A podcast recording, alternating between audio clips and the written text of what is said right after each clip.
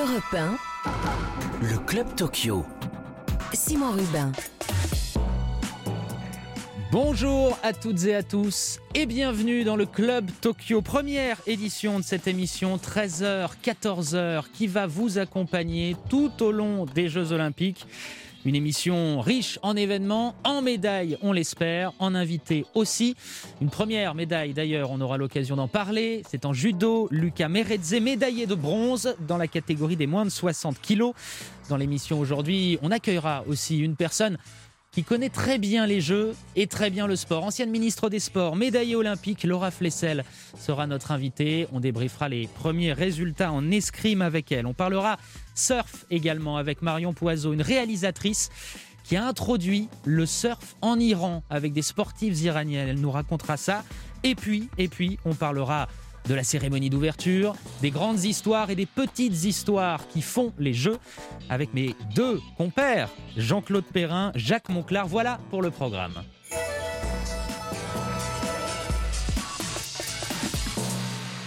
Jean-Claude Perrin et Jacques Monclar qui m'accompagnent dans ce studio ici à Europe 1.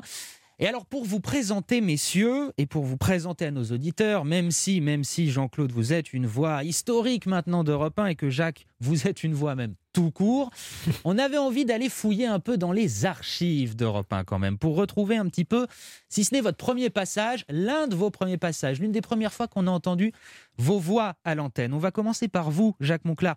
Vous faisiez quoi le 5 mai 87 Est-ce que vous vous en souvenez? Pas sûr. Pas sûr parce que le 5 mai 87, c'était pas très fair-play ce que vous faisiez. On écoute l'archive d'Europe 1. Ah oui, je jamais ça.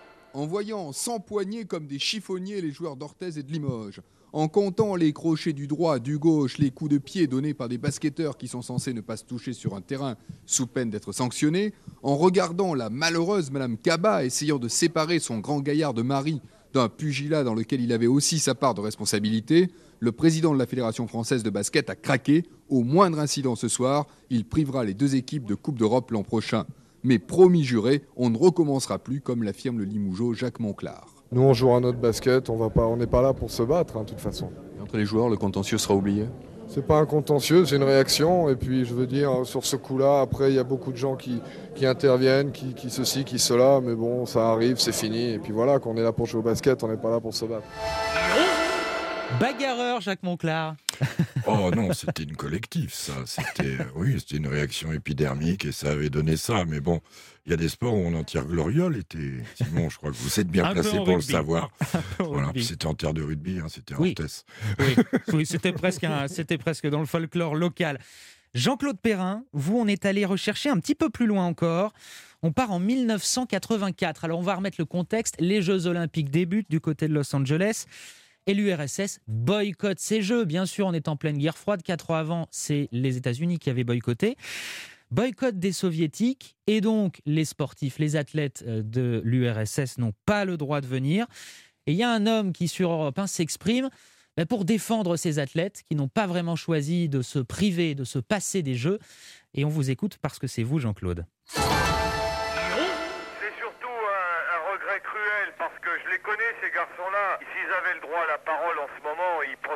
D'une façon énergique et ils savent bien euh, que ce sont eux les grands perdants. euh, mais sur le plan sportif, ma foi, la lutte à Los Angeles sera, sera très très dure. Que c'est comme pour résoudre un problème de, de mathématiques. hein. Même si le meilleur de la classe euh, est absent parce que il a un pet de travers, euh, c'est pas pour ça que le deuxième résoudra euh, toutes les équations. Jean-Claude Perrin, vous vous en souveniez de, de cette archive, de ce moment de 84 Ah oui, oui, très très bien. Très très bien parce qu'on avait avec quelques entraîneurs et quelques fanatiques euh, et, des athlètes euh, monté un collectif justement pour que le sport soit à l'écart. Et puis euh, ça n'a pas été facile. On n'a on n'a pas reçu que des félicitations parce que le comité olympique ne savait pas. Les gens, les gens ne connaissaient pas ce problème.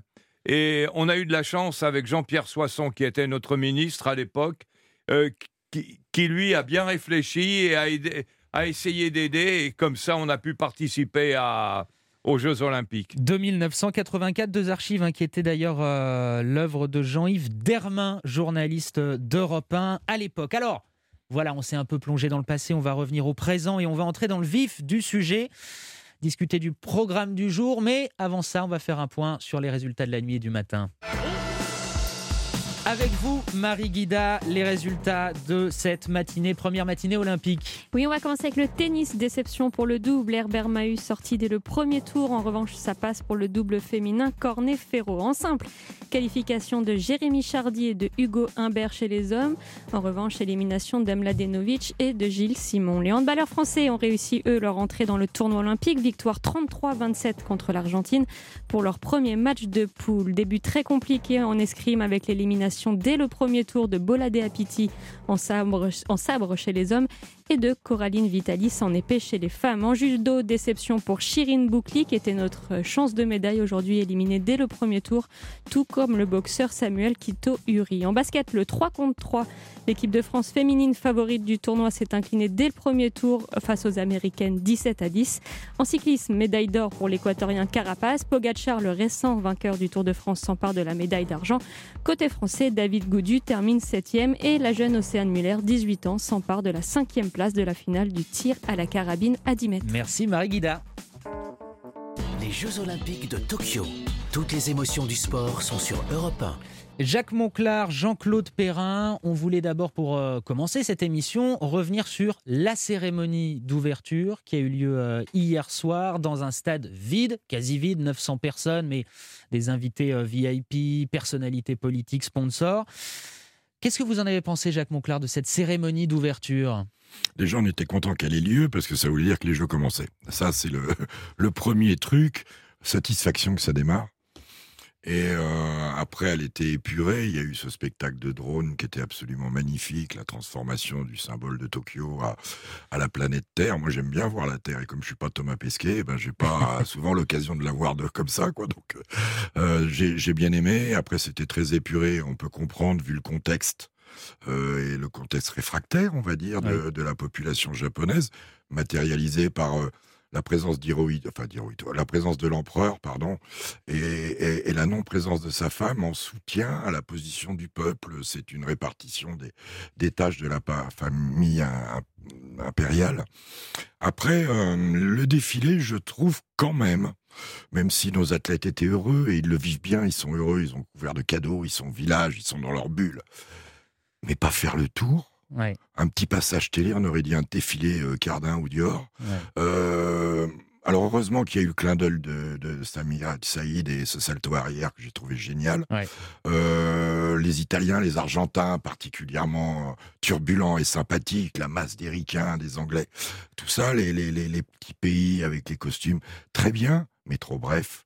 Et puis, et puis, des tribunes vides, quoi. Et pour avoir défilé, moi, j'ai le souvenir du bruit quand on rentre sur la piste. J'ai le souvenir de la lumière, parce qu'à Los Angeles, c'était euh, l'espèce de, de, de, de, de, de lueur qui vous tombe dessus. Et les yeux des gens. Là, il n'y avait pas les yeux. Mm. Il y avait des sièges, certes, bien maquillés pour la télé, mais il n'y avait pas les yeux. Alors voilà, beau, content, mais quand même, on peut, on fera mieux à Paris. hein. Il manque ça. Il n'y a pas trop de doute là-dessus. On aura sans doute du monde dans le stade. En tout cas, Jean-Claude Perrin, cette cérémonie, comment vous, vous l'avez perçue? Ah, je l'ai regardé de bout en bout. Hein. 4 heures, à peu près 4 heures, voire Oui, plus. interminable. Mélancolique, de la tristesse et de la frustration. Mais, mais, euh, la flamme arrive. La flamme traverse le temps. Elle perce les ténèbres. Et les jeux commencent. Et à chaque fois que je vois la flamme s'allumer après une cérémonie euh, euh, olympique, j'ai du mal à retenir mes, mes larmes et mes frissons. Je, je la vois parce que c'est un appel euh, du sport au monde entier, avec tout ce que ça peut comporter. La flamme olympique, c'est pas uniquement le départ des Jeux, c'est le départ des Jeux, mais euh, c'est rassembleur, c'est magique, c'est les yeux des enfants. Voilà ce que c'est la, la flamme olympique. Euh, le, le reste, euh, les drones, très bien, Jacques, t'as raison. Hein. C'était, c'était pas mal du tout. j'aurais pensé que au niveau du génie des, Japonais, technologique, oui, on aurait pu établir une liaison avec Pasquet. Ça aurait, été, ça aurait été quelque chose de merveilleux de voir l'homme qui commençait à, à voir les étoiles, à nous parler de notre terre. Et puis, la délégation française, comme on les a toujours connus, euh, du bon, du mauvais, le, le salto arrière, très bien. Mhm. Voilà. Euh, il faut de la pêche et beaucoup de. Il faut pas se rater. Oui, non, en vision. Faut pas se Sans élan, sans échauffement, impeccable. Et puis alors... Le coach que vous êtes aurait peut-être euh, aurait peut-être un petit peu tiqué, non? Euh, ah, voir son athlète qui fait des cabrioles avant les épreuves. Ah, complètement, si je l'avais su, hein, euh, ça aurait été sûrement euh, une retenue. Et puis, quelque, quelque chose qui m'a vraiment, sur le plan éthique, je ne suis pas un puriste ni rigoureux à ce sujet-là, mais voir Osaka porter la, la flamme, elle qui avait protesté contre le monde médiatique et s'était retirée de Roland Garros dans un sport où quand même on ne peut pas dire que ce soit des porte-drapeaux de l'olympisme, oui. Euh, mais la cérémonie, elle n'a pas été sauvée, elle a existé, les jeux sont lancés, c'est un miracle, miracle du sport. C'est un petit miracle du sport. Merci Jean-Claude Perrin. Je voudrais qu'on ait un petit mot sur un garçon, vous l'avez cité euh, Jacques, c'est Samir Haït Saïd. D'ailleurs, Marie Guida, juste pour rappeler le contexte à nos auditeurs, c'est un gymnaste qui revient, on peut dire, de l'enfer. Oui, on l'avait quitté sur une terrible blessure, une double fracture tibia péronée après un saut à cheval. Le voilà de retour dans un gymnase olympique cinq ans après. Il revient donc porte-drapeau plus fort que jamais, avec une détermination hors du commun. J'ai une histoire particulière avec les Jeux et, voilà, j'ai envie d'écrire un, très beau chapitre. Voilà, 2021 avec la naissance de ma petite qui a trois mois, maintenant porte-drapeau et, voilà, il va falloir que, que j'aille chercher ce titre. Je sais que j'en suis capable. Après tout ce qui s'est passé, là, j'en ai bavé, bavé, bavé et je suis très heureux de commencer à vivre de belles choses comme ça. Preuve qu'il veut passer à autre chose, fini le cheval d'arçon. Samir Haït Saïd se consacre uniquement à son agrès préféré, les anneaux, au point d'en faire partie des favoris. Il peut même marquer les esprits. Il a créé une figure inédite qui pourrait porter son nom s'il arrive à la réaliser cet après-midi. Samir Haït Saïd par Marie Guida, ce sera évidemment notre porte-drapeau, l'un des, l'un des sportifs les plus en vue de notre délégation. On va marquer une première pause. Et puis, juste après cette pause, Laura Flessel, des médailles olympiques autour du cou. L'ancienne ministre des Sports est notre invitée. 13h16 sur Europe 1, la suite du Club Tokyo. Elle est spécialiste de l'épée quintuple médaillée olympique. Elle a notamment remporté deux médailles d'or pour les débuts de l'épée féminine aux Jeux. C'était à Atlanta 96. Laura Flessel, ancienne ministre des Sports, est notre invitée. Bonjour. Oui, bonjour. Vous allez bien Très bien, très bien. Et j'ai envie de vous poser cette même question. Comment allez-vous Est-ce que vous avez dormi cette nuit ou est-ce que vous avez suivi les débuts de l'escrime Tout à fait. J'ai dormi, j'ai mis mon réveil et mes tâches de café pour euh, poursuivre euh, les équipes de France. Tout à fait. Comment vous percevez euh, alors des débuts un petit peu, un petit peu en, demi-teinte, on va dire, pour l'escrime française, même si ça n'est vraiment que cette première journée. Comment vous, vous sentez les choses? Je dirais, euh, il faut toujours commencer. Euh, on a eu euh, Pitti et, Coraline Vitali. Ça n'a pas fonctionné. c'est aussi ça le, le, haut niveau mais des jeux. On n'a pas droit en fait à gérer à, à, l'hésitation, sinon les sanctions se font tout de suite. Et c'est vrai que c'est c'est dommage déjà pour eux, puisqu'ils se sont impliqués dans leur projet. Euh, maintenant, c'est tout de suite pour eux, c'est euh, se retourner euh, dans, dans la concentration pour Paris 2024 parce que les deux ne pourront pas faire de gérer de compétition par équipe. C'est une. C'est compliqué, mais j'ai envie de vous dire, ils vont donner aussi de la voix pour gérer pour les équipes dès demain matin avec le fleuret d'âme et, et les péoles. Ça peut être une, euh, j'allais dire, une petite consolation, cette perspective justement d'avoir Paris 2024 pour tous les athlètes qui n'auront peut-être pas de médaille là et qui se disent c'est peut-être dans trois ans que, ma chance, que mon tour viendra? Je dirais différemment. C'est-à-dire qu'on sait pertinemment que cette année, euh, ça, a été en fait une préparation, je dirais, euh, atypique. ils l'ont pris, ils ont continué à travailler, ils avaient à cœur de bien faire, briller pour, eux pour, euh, pour le travail euh, collectif, euh, pour la France, bien sûr. Mais c'est vrai que ce ne sera pas une consolante parce qu'ils vont repartir pour aller chercher une qualification. rien n'est acquis. Et puis aussi, on n'est pas à l'abri en fait de nouvelles surprises parce qu'on a aussi de nouveaux Français qui, qui pointent le bout de leur épée ou de leur sabre et de leur fleuret. Donc ils, se, ils vont se remettre en, en piste pour, pour aller chercher Paris 2024. Mais quelque part, euh, pour euh, Coraline, euh, elle, elle va continuer obligatoirement parce qu'elle est encore jeune. Bolade sera dans la réflexion. donc c'est vrai que c'est c'est comme dans tout à chaque passage d'Olympiade, ben on se repositionne, on, on, fait en fait gérer son questionnement et on repart ou pas. Alors je suis un... Donc c'est compliqué pour eux, effectivement, mais euh, ils ont aussi à cœur d'encourager les équipes de France qui vont continuer à, à, à, aller chercher leur Graal olympique. Ils seront là pour donner d'avoir. C'est tout le sens, effectivement, d'être dans une délégation et dans une équipe olympique. Alors, je suis accompagné de Jacques Monclar et de Jean-Claude Perrin. S'ils ont des questions, messieurs, hein, vous levez la main, on fait comment Non, mais moi, d'abord dire bonjour à Laura dire bonjour. Bonjour. Comment ça va Bonjour, à vous deux. ça fait plaisir de vous entendre. Bah nous aussi, euh, Laura. Et puis, finalement, tout, devient dur. On sait qu'on a, on a des fleurettistes de haut niveau. On sait que l'escrime relève un peu la tête, Laura. Après, bon, il y avait eu Londres où ça avait été terrible. Il y avait eu du mieux à Rio. Et qu'attendre cette année de, de notre équipe de France olympique d'escrime? Ben, des médailles. Des médailles qui aillent en fait. voilà, mais qui surtout, c'est surtout, euh, c'est vrai qu'ils sont là, ils ont, euh, ils, euh, ils ont travaillé, ils se sont adaptés.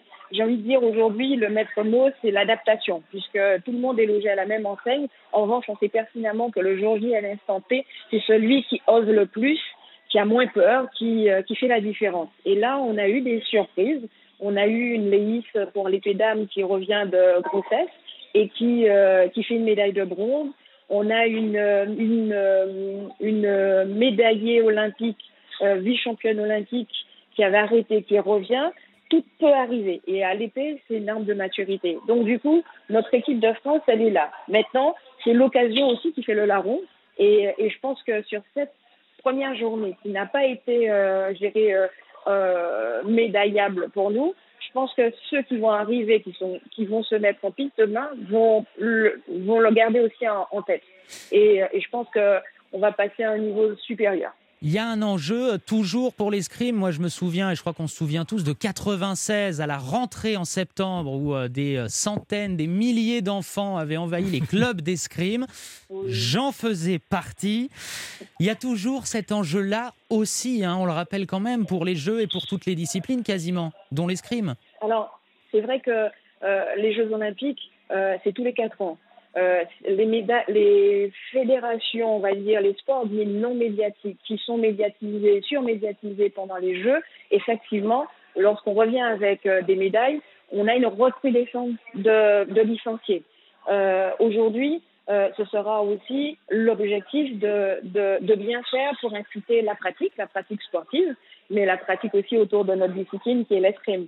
Et, et, donc, c'est vrai que on va dire, les, les pensent à la médaille et je veux dire, le monde politique la gouvernance pensent plus aussi aux répercussions parce qu'on sait pertinemment que ça fait du bien à notre sport et ça va faire du bien à l'escrime. Donc, du coup, c'est vrai que ben, on, leur envoie nos ondes positives et, voilà, il y a un très bon, une très bonne ambiance aussi à travers cette équipe de France d'escrime. Donc, euh, voilà, on va les encourager. Une question de Jean-Claude Perrin. Oui, Laura, comment vous avez fait à Atlanta pour, euh, pour régler le problème de l'adaptation? Euh, Temps de vol, humidité, une humidité terrible. même si c'était climatisé dans les salles, euh, décalage horaire. comment vous avez réglé le problème? On avait, on, connaissait puisqu'on a cette chance de, voyager, de, de, de, ne pas découvrir. En l'occurrence, le Japon, pour certains, euh, c'est pas une découverte. Donc du coup, on anticipe. On anticipe dans la, dans le, dans le fait de se réveiller euh, plus tôt. Lorsqu'ils sont arrivés, ils ont tenu aussi un cœur à, récupérer leur rythme euh, local très vite. Donc en fait, on décale avant de partir les heures pour se coucher et se réveiller. Et lorsqu'on arrive sur le, ben, sur le Japon, c'est ce qu'ils ont fait, c'est essayer de ne pas dormir, essayer d'être géré euh, sous une lumière gérée euh, naturel plus important. Après, effectivement, ce sont des endroits sûrs, euh, euh, climatisés. Donc là aussi, on fait attention entre le chaud et le froid pour ne pas prendre froid. Oui. Une dernière question, Laura Flessel. Euh, comment vous, émotionnellement, vous vivez ces jeux? Est-ce qu'il y a un frisson différent ou est-ce que vous retrouvez, quand la flamme s'embrase, Jean-Claude en parlait tout à l'heure, les, émotions que vous avez pu ressentir en tant que sportive? Eh ben, je vais vous, vous raconter ma journée d'hier. Nous étions en fait euh, sur le Trocadéro, sur la fan zone, en respectant, je euh, la sécurité bien sûr, les, la distanciation. Eh ben, on a eu exactement les, les mêmes émotions euh, pour lorsqu'on a vu en fait cette flamme. Alors, avant de parler de la flamme, on a eu cette même émotion, ce frisson lorsqu'on a vu notre équipe de France hmm. avec nos deux capitaines euh, amener en fait cette délégation gérée dans le stade. Et lorsque vraiment il y a eu euh, la flamme euh, allumée, eh ben il y a eu ce double frisson en se disant, eh ben notre famille, on n'est plus là, mais notre famille tient le relais. Et, et, donc du coup, on s'est dit bravo. Et puis bravo aussi au Japon pour cette cérémonie humble, mais très belle.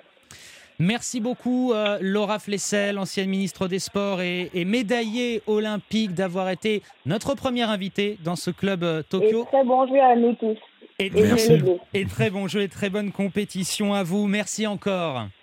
Merci, à bientôt. 13h25 sur Europe 1. Et vous l'entendez, vous allez l'entendre euh, tout au long de ces jeux, hein, cette petite musique qui nous annonce l'arrivée de Marie Guida dans les starting blocks pour faire un point sur les résultats. Les autres résultats en tennis de table, la jeune Pritika Pavad, 16 ans seulement, s'inclinant 5-7 contre la russe Noskova. En tennis, déception pour la double Herbert Mahut sortie dès le premier tour, mais ça passe pour Cornet Ferro au double féminin. Le numéro 1 mondial Novak Djokovic s'est qualifié facilement et côté français, ça passe également pour Jérémy Chardy et Hugo Humbert. Par contre, élimination d'Emladenovic et de Gilles Simon. Les handballeurs français ont réussi leur entrée dans le tournoi olympique. Victoire 33-27 contre l'Argentine pour leur premier match de poule. En cyclisme, c'est l'équatorien Carapaz qui décroche la médaille d'or. Le français David Goudu, lui, termine 7 En natation, Léo Marchand qualifié pour la finale du 400 mètres 4 nages. En tir à l'arc, le double, Jean-Charles Valadon et Lisa Barbelin est éliminés en quart de finale. Une épreuve nouvelle pour ce JO à Tokyo. En haltérophilie, Naïs Michel termine 7 en moins de 49 kilos. Merci Marie-Guida. Europe 1, le Club Tokyo. Simon Rubin.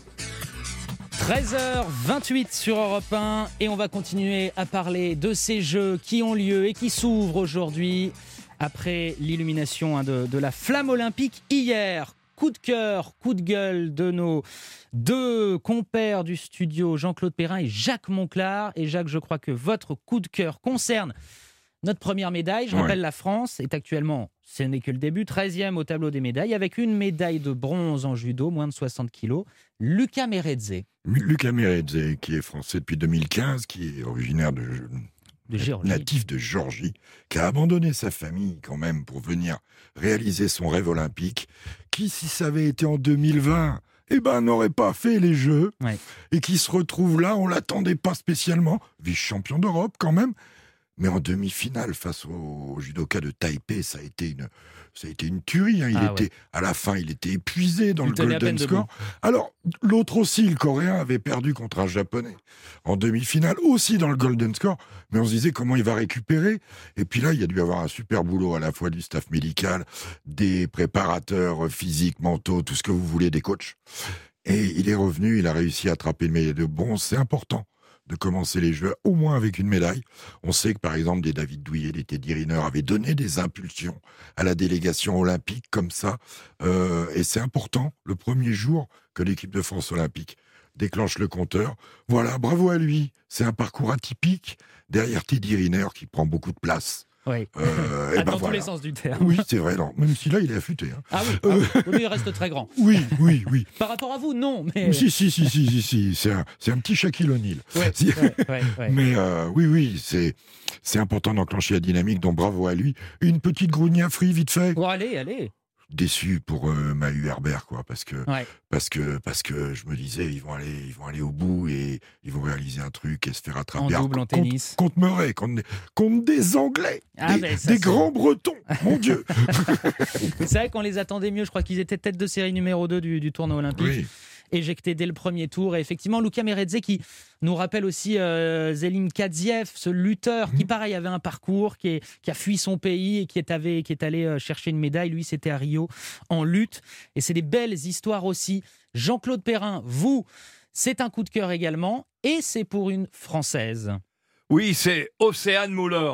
Muller. Oui. Euh, c'est une fille qui fait une épreuve qui n'est pas très connue, hein, puisque c'est de la carabine à 10 mètres. Même si il faut penser une chose, c'est que le tir avec la bicyclette euh, sont des épreuves les plus anciennes, les plus vieilles, non seulement du sport, mais des Jeux Olympiques.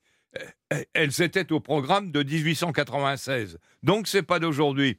Et voilà une gamine qui a a, a passé les, les sélections cette année, en 21, alors qu'elle n'aurait pas été sélectionnée en, en, en 20 à la date des Jeux. C'est-à-dire que si le Covid a posé d'énormes problèmes à nous, entraîneurs, pour nos préparations, pour savoir, parce que tout ce qui s'est passé en matière d'entraînement avec le Covid, c'était pas marqué dans les livres. On ne l'enseigne pas à Clairefontaine, tout ça. Euh, il faut que les, les, les gens aient de la sensation, de l'improvisation, du bon sens. Et ma foi, elle, euh, elle est arrivée, 18 ans, elle a fait un bon parcours, elle est cinquième. Euh, pour moi, c'est le côté positif. Et surtout, c'est le message qu'il faut envoyer aux athlètes. Ne renoncez pas aux entraîneurs, ne baissez pas les bras, parce qu'il y a quelque chose qui n'est pas programmé qui arrive. Il y a, toujours euh, quelque chose euh, qui se passe. Et là, c'est véritablement le, le très beau message. Cinquième, elle n'était pas prévue à la fête, elle a été invitée, elle y a été brillante. Merveilleux. Océane Muller, cinquième du tir à la carabine. Et c'est vrai qu'il représente ces, ces sportifs Covid, comme on les appelle au sein même de la délégation. Ces sportifs bah, qui sont arrivés euh, en 21, qui n'auraient peut-être pas pu être présents en 2020 et qui arrivent tout juste à maturité. Dans quelques minutes, on va parler surf avec une réalisatrice qui a vécu une aventure euh, humaine incroyable puisqu'elle a introduit le surf en Iran. Et pour se mettre un peu dans l'ambiance, un peu de musique. Et quand on parle surf, forcément, c'est les Beach Boys, Good Vibrations. Les Beach Boys, Good Vibrations. On parlera de surf dans un instant. Et il y a de bonnes ondes et de bonnes vibrations aussi dans le studio d'Europe 1, 13h37 pour ce club Tokyo. Et Marie Guida qui est de retour en studio, cette fois pour euh, l'insolite, la petite histoire des jeux du jour. Et on va commencer avec une grande première, vu que c'est la première. La gymnaste Simon Biles est entrée une nouvelle fois dans l'histoire cette semaine. Et pour une fois, ce n'est pas en rapport direct avec ses performances sur les agrès. Elle est tout simplement devenue la première sportive à avoir son emoji. Vous savez, les petites écoticônes, Oui. les petits pictogrammes qu'on utilise sur les réseaux sociaux ou sur les téléphones portables pour les SMS. Elle y est représentée par une chèvre portant un juste au corps et une médaille d'or autour du cou. Et là, vous vous demandez pourquoi une chèvre? Eh bien, il faut rien de voir de péjoratif dedans, en fait, car c'est une référence à son palmarès de meilleure gymnaste de l'histoire, The Greatest All of Time, The GOAT en anglais, qui signifie tout simplement chèvre en français. Alors, avec ce coup de projecteur, Simone Biles aimerait susciter des vocations. Je la cite J'espère que les enfants qui regarderont n'auront plus honte d'être bons dans quelque domaine que ce soit, a-t-elle récemment déclaré dans une interview. Simone Biles, d'ailleurs, qui est rentrée en compétition cet après-midi, devrait une nouvelle fois briller sur ces Jeux Olympiques. Quand on voit ses performances à l'entraînement, je pense qu'elle va être grandiose. Marie Guida, et on est bien d'accord, ça va être l'une des grandes dames de ces jeux. 13h38 sur Europe 1 et on va maintenant parler et se poser une question, messieurs. Roxana Maracineanu était l'invitée euh, ce matin d'Europe 1 et elle disait que l'objectif, C'était une quarantaine de médailles, une quarantaine de médailles. La France peut-elle battre son record? Alors pour vous donner un peu, hein, quarantaine de médailles, c'est on va dire dans la moyenne plutôt haute. Le record, c'est Pékin 2008, 43 médailles. Et pour les médailles d'or, c'est Atlanta 96, on avait eu 15 euh, médailles d'or. Jean-Claude Perrin, est-ce que la France peut espérer battre un record de médailles? Peut-être on peut se dire, euh, en pensant à Paris 2024, ça peut déjà créer une émulation l'émulation, elle est certaine, hein, parce que euh, le fait de, dans trois ans d'organiser euh, en France, dans son pays, pour les athlètes, c'est un véritable euh, propulseur. maintenant, les pronostics de, médailles, même si il y a des, épreuves qui, plus nombreuses que par le passé, mmh. hein, on, voit bien que ça augmente pour, pour des raisons multiples. Euh, la, la, la, France, avec 40 médailles, doit ou doit être heureuse. Parce que euh, chiffrer le potentiel sportif, athlétique, la valeur euh, sportive d'un pays avec le nombre de médailles, c'est un coefficient qui, qui est sujet à caution. il, est certain que, pas, que ce n'est pas une, une cote, mais c'est une appréciation et surtout, euh, pour vous, euh, journalistes, médias, c'est quelque chose de capital. Euh, pour nous, hommes de sport, la vérité n'est pas tout à fait ça. Et, ma foi, c'est l'écart entre ces deux-là, surtout dans un pays non sportif comme la France. 40 médailles, ça serait pas mal la, ministre a fait le maximum et elle peut être contente. Jacques Monclerc, quand on est sportif, on a comme ça les, fédérations qui fixent les objectifs ou les ministres qu'on entend qui disent. Enfin, les ministres, oui, les ministres, ils sont pas sur le terrain. C'est ce que j'allais vous demander. Comment on perçoit Ils y sont ça plus, en tout cas, ou dans les bassins, en l'occurrence. Euh, une quarantaine de médailles, c'est ce qu'on fait euh, maintenant depuis un moment. Après, il y a des nouvelles disciplines ou comme euh, le skate, etc., etc., l'escalade, ou le 3-3 basket. Hein. Chez les filles, elles ont certes perdu, mais on peut ramasser une médaille, on peut faire la finale quand même contre celles qui nous ont battu les Ricaines. Oui, oui, mais le plus important, Jean-Claude a, a raison, et surtout dans l'objectif de Paris 2024, c'est la profondeur de notre sport. C'est la capacité à déjà montrer, prendre date. Je vais vous prendre un exemple en natation. Le petit Léon Marchand. Euh, qui potentiellement, bah, c'est la boîte, c'est le podium en 2024. Hmm. On peut penser pareil, toujours en natation, avec Johan Endoy-Brouard, avec Maxime Grousset, Mewen Thomas. Mais voilà, ce sont des gamins, ils vont arriver. Alors, s'ils finissent 4-5e, ils n'auront pas la médaille, mais ils seront placés gagnants pour la suite. Et notre pays, et Jean-Claude a dit qu'on n'était pas un pays sportif, on est un pays accompagnateur de sport. On aime bien le sport quand ça gagne, on aime bien le sport quand on en a besoin, quand on est trop gros, mais on n'a pas cette culture italienne, on n'a pas cette culture anglaise, anglo-saxonne en général. On n'est pas comme ça, puis ça se retrouve dans notre organisation scolaire d'ailleurs.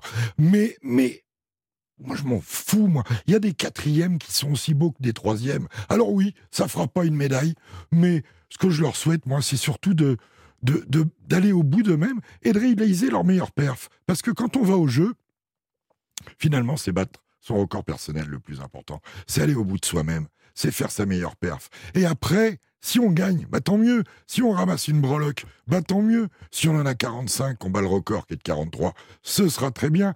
Mais il faudra pas faire la toupie pour autant. Parce que, parce qu'on organise dans trois ans, parce qu'on a besoin de plus de profondeur que ce que l'on a, et notamment dans les deux grands sports olympiques que sont la natation et l'athlétisme. Oui, parce que ce sont des sports chronométrés précis on n'a pas besoin d'ordinateur pour commencer à faire les, les listes des gens qui vont aller au jeu de 24.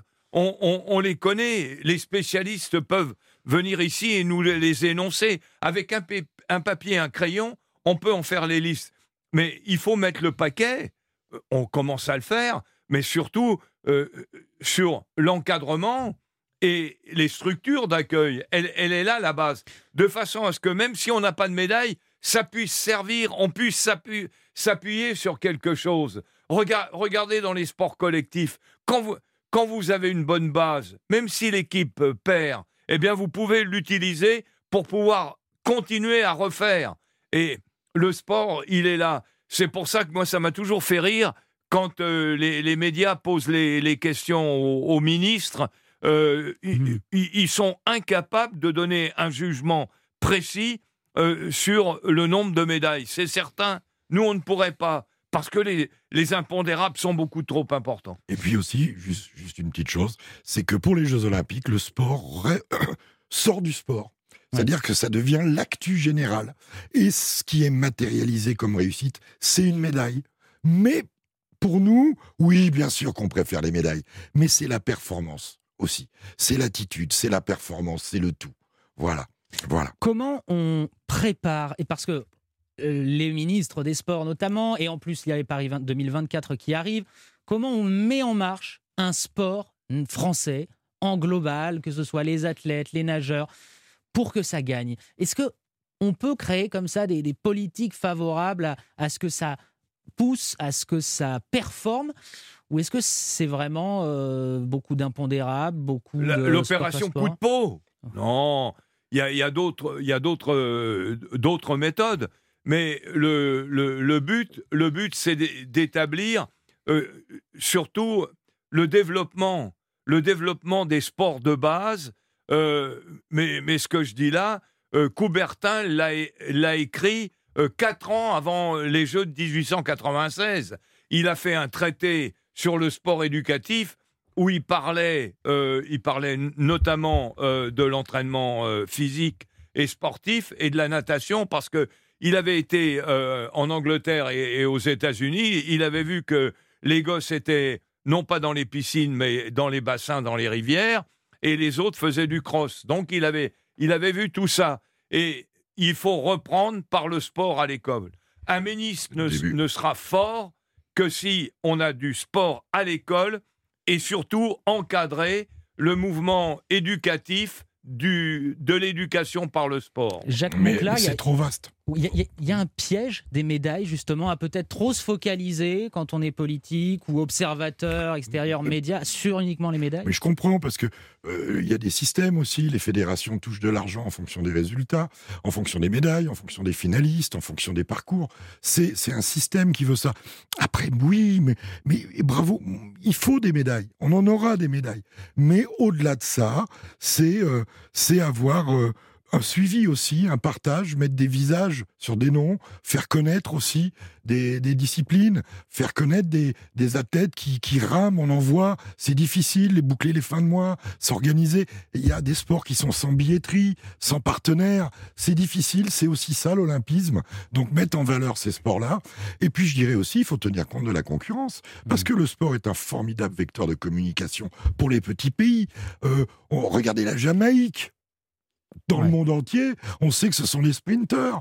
On sait que les Géorgiens sont des lutteurs, sont des. Enfin bref, on pourrait donner comme ça, sans tomber dans la caricature, on pourrait donner les perchistes sont français, n'est-ce pas, Jean-Claude Historiquement, il y a des disciplines qui sont marquées comme ça. Et, la multiplication des pays. Moi, je prends mon sport. Avant vous, je, au début, au début de ma carrière, je jouais l'Union soviétique et la Yougoslavie. Bon, Très bien. Mmh. C'était deux matchs difficiles. Mais avec l'éclatement, ça nous en a fait douze des matchs difficiles avec toutes les petites républiques, Slovénie, Croatie, Serbie, euh, etc., euh, etc., Ukraine, euh, vous en avez Lituanie. C'est, et Russie, c'est, c'est, énorme. Le sport est un formidable vecteur de communication et les jeux en sont l'incarnation. 4 milliards et demi hier. De téléspectateurs partout dans le monde. 4 milliards et demi devant la cérémonie. Et voir au-delà des médailles et, voir le sport pour euh, plus que ces médailles. Et, c'est ce qu'on va s'atteler à faire tout au long de cette semaine. 13h47, on marque une pause et on va parler surf juste après. Le Club Tokyo sur Europe 1. Simon Rubin. 13h48 sur Europe 1, la suite euh, du Club Tokyo avec euh, une invitée et une invitée à, laquelle je tenais beaucoup parce qu'on parlait du sport et du sport qui ne se résume pas aux médailles. Je crois que c'est aussi euh, l'un des messages que, que vous avez véhiculé par votre travail, Marion Poiseau. Vous êtes réalisatrice. Bonjour. Bonjour. Et vous avez euh, réalisé ce film documentaire Into the Sea, c'était il y a quelques années déjà, et qui nous mhm. parle de l'histoire, une histoire de surf au féminin. Et pas n'importe où. Et j'aimerais que vous nous racontiez cette expérience pour commencer, parce que eh bien, vous êtes allé en Iran à plusieurs reprises, et notamment pour y rencontrer, alors je crois que c'était une snowboardeuse et une nageuse, plongeuse, Mhm. et Mhm. vous les avez emmenés faire du surf. Et vous avez ainsi, à trois, toutes les trois, introduit le surf en Iran. Euh, oui, c'est ça. Alors, on était quatre. Euh, Quatre. Il y a une, une surfeuse professionnelle aussi qui s'appelle Iski, qui elle est irlandaise. Euh, moi, j'ai fait le film de cette aventure, mais on a à proprement parlé introduit le surf en Iran, oui, effectivement. Et euh, Mona et Shala euh, sont deux Iraniennes, deux sportives iraniennes, déjà très engagées hein, dans, dans leur discipline. Je les ai contactées via, je les avais trouvées sur Facebook. Et ensemble, on est partis euh, sur la côte iranienne pour, euh, ben, pour surfer, oui, effectivement. Vous, vous êtes une surfeuse vous-même. Je crois que vous venez en tout cas d'une Oui, terre de surf. Je- J'habite à Osgore, oui, oui, je surfe aussi. Oh, Je ne suis pas une grande surfeuse, mais j'aime ça. Mais je- moi, je fais des films. hein. Ma partie, c'est le film. Euh, Mais effectivement, c'est un, sport que, j'aime beaucoup. oui. Si vous deviez euh, parler et expliquer en quoi le surf est, j'allais dire un sport, mais plus qu'un sport d'ailleurs, à des gens qui ne le connaissent pas du tout, cette discipline, cette pratique, cette presque philosophie, vous, que diriez-vous? Euh, bah, D'abord, c'est un sport qu'on pratique dans, dans l'océan et, et, et dans ce cadre-là, je crois que l'océan lui fait pas de détails de qui on est, homme, femme, parce que nous, on nous avait donné une consigne qui était de surfer séparément, sauf que dans l'océan, on s'est tous retrouvés au même endroit, finalement. Donc le surf, ça a quand même déjà cette, euh, cette vertu qui est de, de nous rassembler euh, au- autour de quelque chose qui est beaucoup plus grand que nous. Donc ça aussi, euh, ce- ça, ça nous, ça nous rend modeste par rapport à la nature. On, on comprend qu'elle est plus forte que celle qui dirige. Et, euh, et dans l'océan, oui, on, oublie tout. Je crois qu'on s'oublie complètement et, euh, et on oublie aussi les règles qu'on essaie de nous imposer. Et, et ça, c'est euh, ça, c'est fabuleux. Ouais. C'est, je pense, une des vertus du surf, c'est cette capacité à pouvoir euh, aller au-delà de soi, quoi. Jacques Monclar qui avait une, une Ouais, question. Non, c'est- c'est c'est tellement. euh, bonjour. C'est tellement Bonjour. un sport d'image. C'est tellement euh, la force que dégageait. euh, je, je, je regardais les images de. C'est Justine Dupont, je crois, sur Nazaré. Oui. là. C'est c'est absolument euh, monumental, monumental. Et euh, je crois que c'est un, un sport qui ramène à la réalité, comme l'alpinisme, c'est-à-dire la force de la nature. Et on, on rigole pas avec ça, quoi. Hein, on rigole pas avec ça. Et, et puis pour les Jeux, puisqu'on est en période olympique, il y a Jérémy Flores, je crois, qui est une, le réunionnais, qui est une, Eh une, une, une chance de, de, de, de- de médaille pour la France. Mais, mais euh, le lien entre le, l'effort physique apparaît dans le film ou c'est juste la force de la nature? Parce que la technique des surfeurs, c'est exceptionnel et des surfeuses. Euh, bah alors moi, dans, dans, dans notre, dans notre contexte en Iran, c'était l'initiation, hein, puisqu'il n'y avait pas de surf encore. D'accord. Euh, donc là, l'idée, c'était... Bon, au départ, l'idée de départ, je vais vous dire, c'était de trouver des vagues. hein. Moi, je suis pas missionnaire du surf, hein. donc euh, je ne suis pas jamais partie dans, l'intention de, mettre du surf quelque part. hein. C'est simplement, on est parti chercher des vagues qu'on a trouvées et ça a généré beaucoup d'enthousiasme. Et derrière ça, on a après euh, échangé euh, ce, qui, était notre passion. Mais l'idée de départ, c'était purement de trouver des vagues. hein. Donc on les a trouvées, il y en a en Iran. Mais dans le film, ce qu'on voit surtout, c'est à quel point c'est fédérateur en fait. C'est-à-dire que tout d'un coup, euh, on est, on est dans, dans cet océan et on a envie de partager une émotion commune qui s'appelle la joie. Et euh, on n'est on pas forcément à ce moment-là sur la performance. Maintenant, oui, parce que maintenant, les, les Iraniens surfent qui ont évidemment envie de performer. Et les femmes aussi, évidemment. euh, et on, on cherche des tenues qui soient adéquates d'ailleurs pour pouvoir performer dans ce contexte-là. Oui.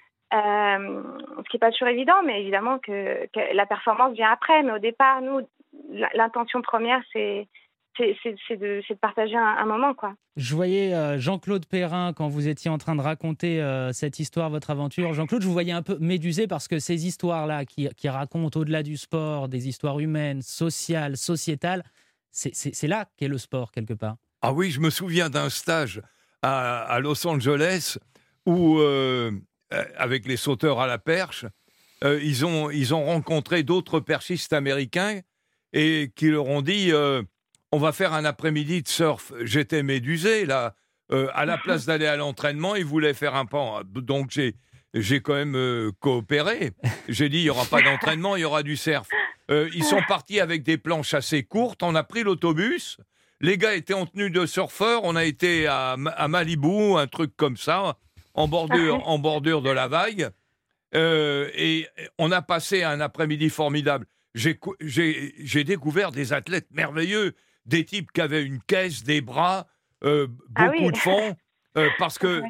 pour aller chercher la vague ou pour revenir de la vague ou pour monter sur la planche avec la vague, il faut être caisse. Hein, c'est c'est c'est pas c'est pas des sports de Et il faut Benjamin. connaître la hein. mer. Et il faut connaître la mer. hein. Et, Et- et Et il faut surtout, ouais. et, et Ça change tout surtout, le temps.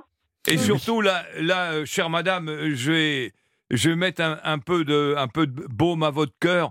Euh, ce qui, ce qui a séduit mes perchistes, c'est pas exactement la planche, la vague, c'est que c'était pratiqué par plein de filles. Plein de. Le, Et fan- Alors, pas- le fantasme Vous de la, mettez du baume au cœur, je sais pas.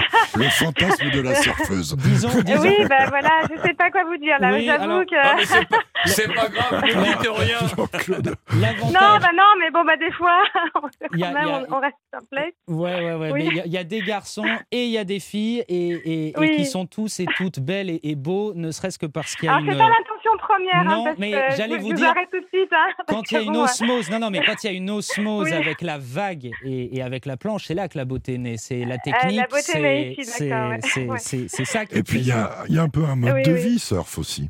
il y a une C'est un mode de philosophie. Il y a aussi, une sûr, philosophie surf. De, les de voyage, beaucoup. Le voyage, parce qu'il y a la recherche aussi d'aller euh, d'aller chercher euh, des vagues, d'aller rencontrer aussi, de, de faire des rencontres. Et, et l'Iran, c'est avant tout, enfin pour moi, euh, c'est c'est le sport, mais c'est avant tout des rencontres et la rencontre d'une culture aussi. Et, euh, et, et d'envisager ensemble, de créer ensemble euh, quelque chose de commun. Et, et je pense qu'on peut largement y arriver grâce au surf, enfin grâce au sport en général. Et au euh, surf en- là, voilà, on en en, est l'exemple. On a, Ouais. on, a, on a créé une fédération, on a créé une école. euh, le, surf continue. Enfin, je veux dire, ça s'est pas arrêté au film. hein, la- Et la vague se poursuit.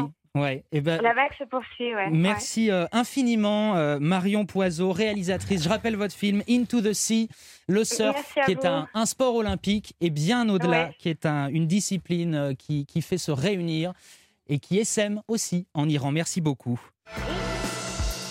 13h56, Marie Guida, vous êtes de retour. Les résultats. On va commencer avec le tennis, avec la qualification du duo. Mon fils Chardy renversant malmené s'impose finalement en 3-7. Par contre, déception pour le double Herbert Mahut sorti dès le premier tour, mais ça passe pour le double féminin Cornet-Ferro. En simple, la qualification de Jérémy Chardy et de Hugo Humbert. Élimination de M. Ladenovic et de Gilles Simon. Les handballeurs français ont réussi leur entrée dans le tournoi olympique. Victoire 33-27 contre l'Argentine pour leur premier match de poule.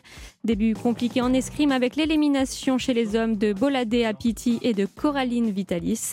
En basket, le 3 contre 3, l'équipe de France féminine s'est inclinée contre les Américaines 17-10. Et en cyclisme, David Goudu termine septième de l'épreuve. Merci Marie Guida. L'émission est sur le point de s'achever. On va jeter un œil sur l'agenda qui va évidemment nous, nous prolonger le plaisir dans l'après-midi, dans la soirée. 14h45, c'est dans pas longtemps. France, États-Unis, c'est du volleyball. Les Français sont très attendus. Euh, leur coach, Laurent Tilly. Les enjeux politiques de cette euh, rencontre, non, non, bon, pardon, excusez-moi, Eh ben, ça va être euh, de sortir de la poule dans un premier temps. Euh, on est dans une poule euh, très très solide, très relevée, avec les champions olympiques, euh, troisième des Jeux olympiques. Pour sortir de la poule, il faut gagner trois matchs pour être sûr de sortir. Et après aborder les matchs les uns après les autres. Mais c'est vrai qu'on rêve tous de monter sur un podium. Mais euh, on est prêt et on a surtout envie que ça commence parce qu'on attend ça depuis un an et demi. Le coach de l'équipe de France de volley, Laurent Tilly, qui ne manque pas d'humour. Et puis un peu plus tard dans la nuit, Tokyo au fleuret, dame en escrime, Isaora Tibus fera ses débuts toujours en escrime. On aura l'épée homme avec notamment Yannick Borel. Et puis on va continuer avec le judo. On a eu notre première médaille aujourd'hui, peut-être une autre avec Amandine Bouchard chez les moins de 52 kilos. Dans la nuit également, et je pense qu'on en parlera demain, le skate avec Aurélien Giraud et Vincent Milou, très attendu. Et puis les premiers relais en natation, notamment avec le 4 x 100 mètres dame. Calendrier 13h58 sur Europe 1. On marque une dernière petite pause avant la, la passation du témoin du relais avec notamment les infos de 14h.